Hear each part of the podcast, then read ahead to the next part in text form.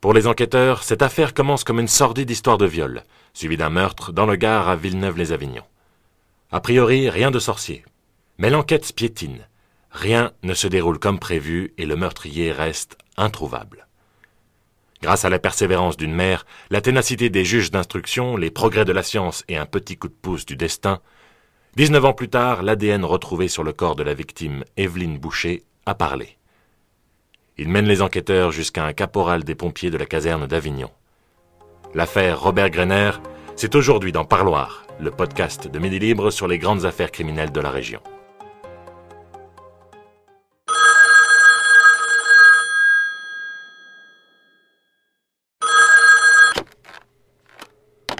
Juge Fabry, j'écoute Madame le juge, nous avons un rapprochement. Ce 10 juin 2006, 18 ans et 6 mois après la découverte du cadavre de la jeune Evelyne Boucher, l'espoir d'élucider l'affaire se montre enfin. Ce rapprochement, c'est un ADN qui, depuis deux ans, est obligatoirement prélevé pour toute personne condamnée. Mais revenons au début d'une enquête qui piétine plus longtemps que prévu. Le 9 décembre 1987, Evelyne Boucher, une jeune lycéenne de 16 ans, est retrouvée par des chasseurs dans un bois près de Villeneuve-les-Avignon. Elle est nue, ses vêtements sont pliés à ses côtés et elle porte encore tous ses bijoux. Tous, sauf un, sa boucle d'oreille gauche. Le légiste est formel. Evelyne a été violée avant d'être exécutée d'une balle dans la tête. Philippe Toussaint, vous êtes enquêteur de la police judiciaire à Avignon, vous avez travaillé sur l'affaire Greiner. La scène de crime annonçait-elle une enquête si difficile? Alors le corps euh, a été découvert euh, dans une zone qui était, on va dire, un peu laissée à l'abandon, puisqu'il y avait euh, de nombreux immondices qui avaient été laissés par les riverains. Et le corps avait été découvert par des chasseurs le matin. Et c'était un endroit qui était très isolé. Et au départ, nous n'avons pas recueilli d'éléments intéressants à l'enquête. Euh, il y avait une maison qui était à proximité, mais il n'avait entendu euh, aucun bruit, puisque c'était l'hiver au mois de décembre et qu'il faisait froid, les gens avaient euh, les fenêtres fermées. Et, sur place, nous n'avons découvert aucun élément matériel, puisque nous avons uniquement récupéré les effets de la victime qui avait été en partie déshabillée et son sac avec ses affaires scolaires. Plusieurs pistes, toutes prometteuses, sont ouvertes avant d'être écartées. Il y a par exemple cet ami qui assure avoir vu Evelyne le soir du meurtre dans une petite voiture blanche de type R5. Une piste recoupée des années plus tard par un autre témoignage.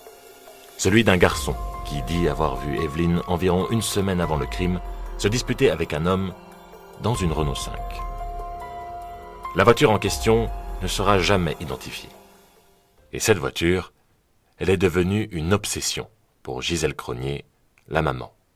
Je note absolument tous les numéros d'immatriculation des véhicules qui circulent dans le quartier et qui correspondent à la description. Mais ça ne donne rien. Il y a aussi cette boucle d'oreille retrouvée aux abords du lotissement de l'adolescente. Le voisinage fait alors l'objet d'une enquête, et un suspect est interrogé. Il est chauffeur routier et ment sur son emploi du temps.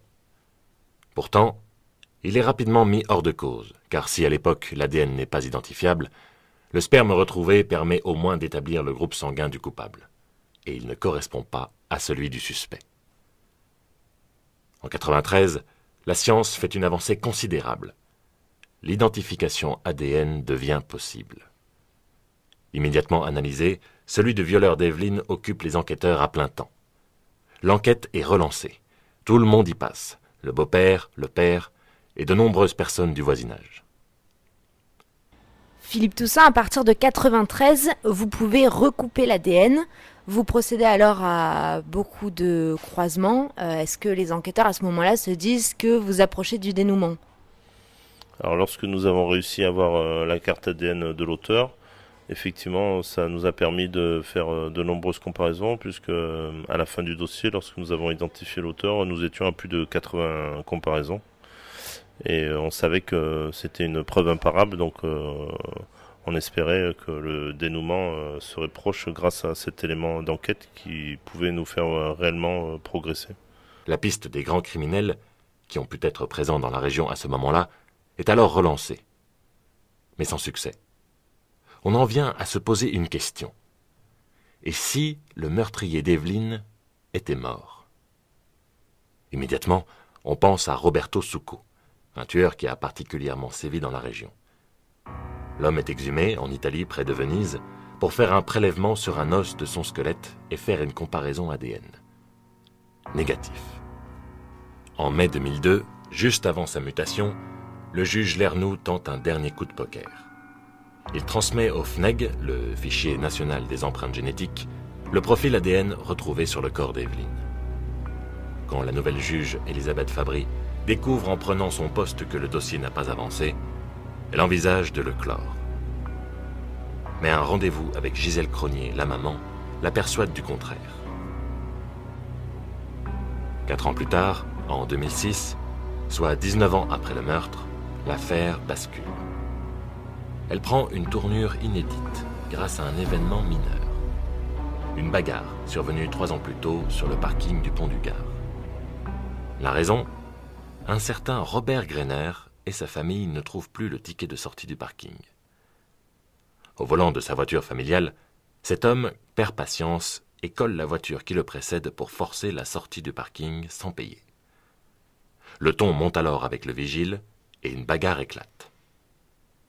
Un événement mineur, donc, mais suffisamment important pour qu'à ce moment-là, Robert Greiner soit emmené au poste, condamné à de la prison avec sursis, et donc soumis au prélèvement d'ADN.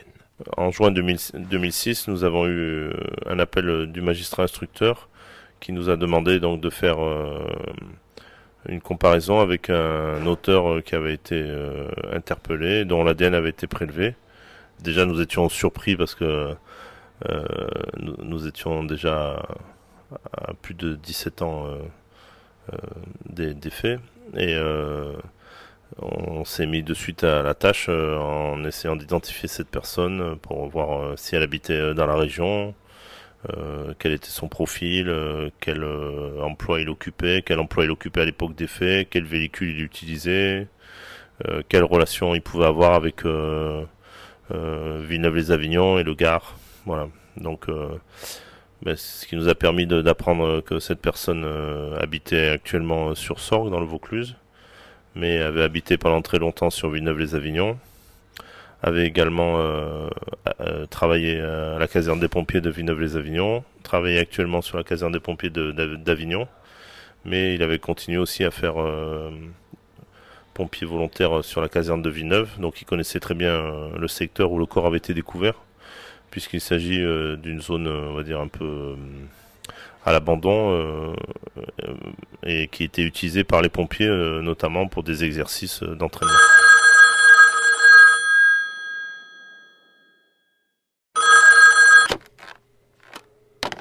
Juge Fabry, j'écoute Madame le juge, nous avons un rapprochement. Aussitôt, la famille d'Evelyne est à son tour contactée. C'est son beau-père qui décroche le téléphone ce jour-là. Je réponds c'est Gisèle qui m'annonce. Jean-Pierre, on a retrouvé l'assassin d'Yveline. Ça m'a tellement coupé les jambes. Ça m'a mis un choc. Sauf qu'à ce moment-là, les enquêteurs font preuve de la plus grande discrétion. Il ne faut pas que Robert Greiner apprenne qu'il est dans le collimateur. En effet, l'ADN ne suffit pas. Il faut une preuve. Maître gardien, vous avez représenté au procès la famille d'Evelyne Boucher. Quelle a été sa réaction lorsqu'elle a appris qu'un rapprochement ADN a été effectué 19 ans après les faits? À ce moment-là, c'est pour moi euh, un choc et euh, également un soulagement parce que on attend euh, depuis 19 ans cette, cette réponse avec un acharnement qui a été celui de vouloir identifier euh, l'auteur de ce crime euh, odieux de la part de la famille et de moi-même. Euh, je me rends à ce moment-là au, domicile, j'appelle la, maman d'Evelyne, je lui fais part de cette situation et je me rends immédiatement à son domicile. elle va me confier que lorsque je lui ai, je l'ai informé de cette situation, Bien évidemment, ça a été un choc pour elle et elle s'est retrouvée dans un état quasi identique à celui euh, du moment qu'elle a vécu lorsque son compagnon lui a appris la, mort d'Evelyne. Alors, la maman d'Evelyne s'est euh, battue euh, avec une, force admirable pour tout mettre en œuvre pour que la vérité puisse un jour sortir. Donc pendant des années, à mes côtés, on a euh, vu le dossier, relu le dossier, sollicité la réalisation euh, d'actes auprès des magistrats instructeurs, demandé euh, des vérifications ADN, des auditions de témoins, d'une part pour que ce dossier ne soit pas oublié, d'autre part pour pas qu'il ne soit à un moment donné frappé de, prescription, et puis parce qu'on gardait une petite flamme qui nous disait qu'un jour ou l'autre ça sortirait, et finalement ça s'est révélé 19 ans après. L'enquête amène la police à découvrir que Robert Greiner est un coureur de jupons, qu'il est porté sur la bouteille et qu'il a l'alcool mauvais. Pas assez cependant pour incriminer l'homme. L'enquête les amène toutefois à découvrir plusieurs faits troublants. Tout d'abord, Robert Greiner, pompier professionnel, travaille dans une caserne détachée toute proche du lycée d'Evelyne Boucher. Et puis, il y a sa femme actuelle, rencontrée alors qu'elle n'avait elle aussi que 16 ans, et qui était scolarisée dans le même établissement que la victime. Enfin, il y a l'ami d'enfance qui a vu Evelyne un soir dans l'AR5 et qui reconnaît parmi plusieurs portraits celui de Robert Greiner, sans pour autant être en mesure de l'identifier formellement. Il est interpellé le 19 juin 2006 devant son domicile. Tout au long de sa garde à vue, il répondra aux questions des enquêteurs mais sans jamais reconnaître le moindre lien entre lui et Evelyne Boucher. Il avance une erreur pour justifier la présence de son ADN sur le corps de la victime. Mais à l'issue de sa garde à vue, il est mis en examen pour le viol et le meurtre d'Evelyne Boucher. Et s'il n'a jamais avoué en garde à vue, il confiera un peu plus tard à un policier qui l'escorte qu'il a eu des relations sexuelles avec la jeune femme. Mais face au juge d'instruction, il continue de nier. Pourtant, un peu plus tard, en prison, il fait de nouveau des confidences, cette fois à des surveillants. Mais, rebelote devant le juge, il nie tout en bloc. C'est une lettre anonyme envoyée à la PJ d'Avignon qui relance l'affaire. Il y est question d'une certaine Cricri qui aurait des choses à raconter sur Grener. En fait, Cricri est handicapé mental et son audition s'avère importante. Oui, effectivement. À la caserne d'Avignon, il y avait un pompier en tenue, dont je me souviens plus exactement le prénom, qui venait me chercher avec la voiture rouge des pompiers. Lorsque j'arrivais à la caserne, c'était Robert qui s'occupait de moi. Un petit peu. Mais il y avait aussi les autres. Les pompiers me faisaient un petit café. Robert et les autres buvaient du whisky. Ensuite, ils me faisaient monter dans les chambres pour me sauter. Lors de son audition, les enquêteurs se rendent compte que Cricri est abusée, qu'elle est un objet sexuel pour les distraire. Alors le témoignage de Cricri a été très intéressant. Bon déjà on a eu quand même quelques difficultés pour l'identifier et on a eu la chance de tomber sur euh, un officier pompier euh, qui était on va dire un peu ancien et qui la connaissait euh, mais il la connaissait uniquement de vue et pas de nom. Donc il a réussi un jour à, tomber sur elle au Lidl de, de Sorgue et c'est à ce moment-là qu'il a pris son identité et qu'on a pu rentrer en contact avec elle. Et son témoignage a été très intéressant puisqu'elle a indiqué que au-delà des relations sexuelles qu'elle a eues avec Monsieur Greiner, c'était carrément des on va dire des actes de torture et de barbarie que Monsieur Greiner lui a infligé notamment au niveau de ses parties sexuelles. Les faits d'abus et de violence subis par cette femme sont anciens. Ils sont prescrits. Mais pour la police, ces faits donnent en tout cas un éclairage nouveau à la personnalité de Greiner. Toutefois, l'accusé continue de nier. À son psychologue, il dira Je ne sais pas si j'ai couché avec elle, mais je ne l'ai pas tuée. À la reconstitution, il refuse de sortir de la voiture. La défense de Greiner le maintiendra d'ailleurs jusqu'au bout le seul élément qui accable son client, c'est son ADN. Maître Gontard, vous avez défendu Robert Greiner. Pour vous, l'ADN n'était pas une preuve suffisamment accablante? Si, vous voulez, l'ADN, moi j'ai coutume de dire que c'est une sorte de guillotine scientifique. Parce que euh, le, risque de confusion, à partir du moment où l'ADN est collecté normalement, euh, est quasi inexistant. Euh, ce dossier, en réalité, ça a été le premier cold case français puisque on a élucidé en 2006 euh, un dossier qui datait de 1987. Le problème de l'ADN, il est simple. D'abord, il faut savoir dans quelles conditions l'ADN a été collecté et conservé. Là, on a maintenant des conditions beaucoup plus précises, alors qu'à l'époque, lorsqu'il a été prélevé et conservé, c'était dans des conditions beaucoup plus précaires. Euh, ce qui me fait dire que d'ailleurs que euh, dans un État anglo-saxon, euh, ce mode de preuve tel qu'il avait été conservé n'aurait pas été admissible. Enfin, nous sommes en France. Ensuite, l'ADN est, une preuve irréfutable s'il s'agit d'un ADN non transportable. C'est-à-dire que si vous avez sous les ongles d'un cadavre l'ADN de quelqu'un, cela veut dire que la personne a été en contact avec euh, celui euh, dont elle porte l'ADN. Euh, et qu'on peut penser dans ces conditions que l'on aurait pu avoir à ce moment-là quelqu'un qui se serait débattu. Là, dans ce dossier, on a de l'ADN qui est retrouvé dans la cavité vaginale de la jeune fille et qui est en fait la trace d'une relation sexuelle. Alors, quand a-t-elle eu cette relation sexuelle? En fait, si l'ADN démontre clairement que Greiner a eu une relation sexuelle avec Evelyne Boucher, rien ne démontre qu'il l'a violée ou tuée. L'arme du crime, d'ailleurs, n'a jamais été retrouvée. Il n'avait pas non plus de R5 en décembre 87. Lors du procès qui a lieu 21 ans après les faits, la défense plaide alors l'acquittement. Mais l'opinion est contre lui.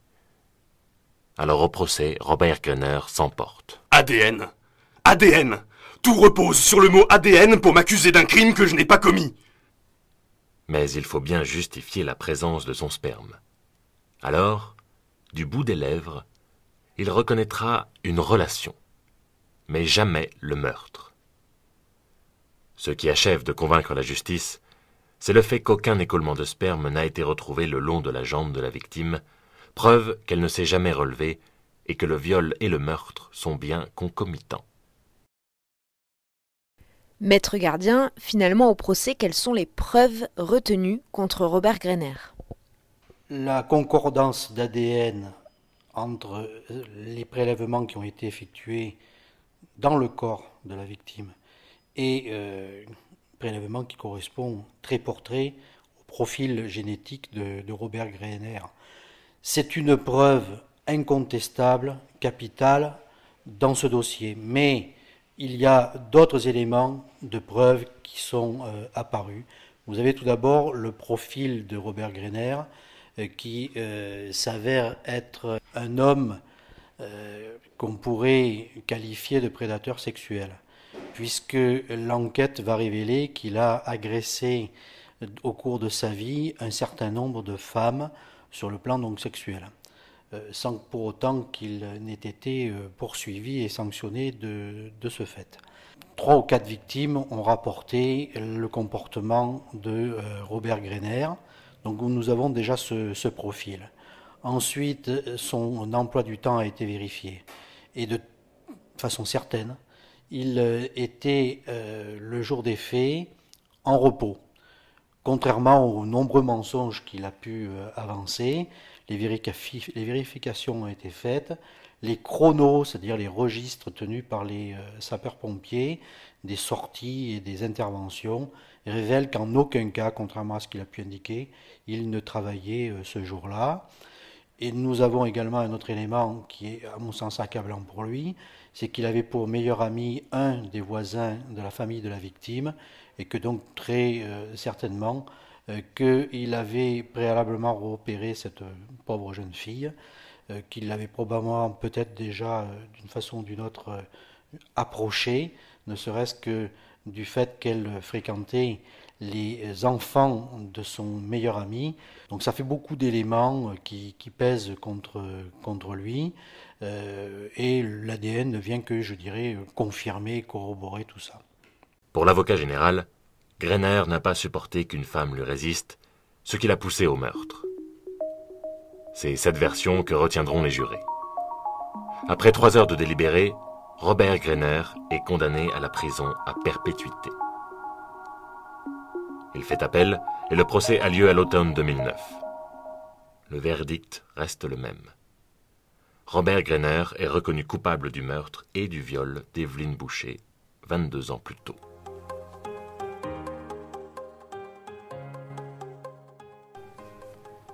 Merci d'avoir écouté Parloir, le podcast de Midi Libre sur les grandes affaires criminelles de la région.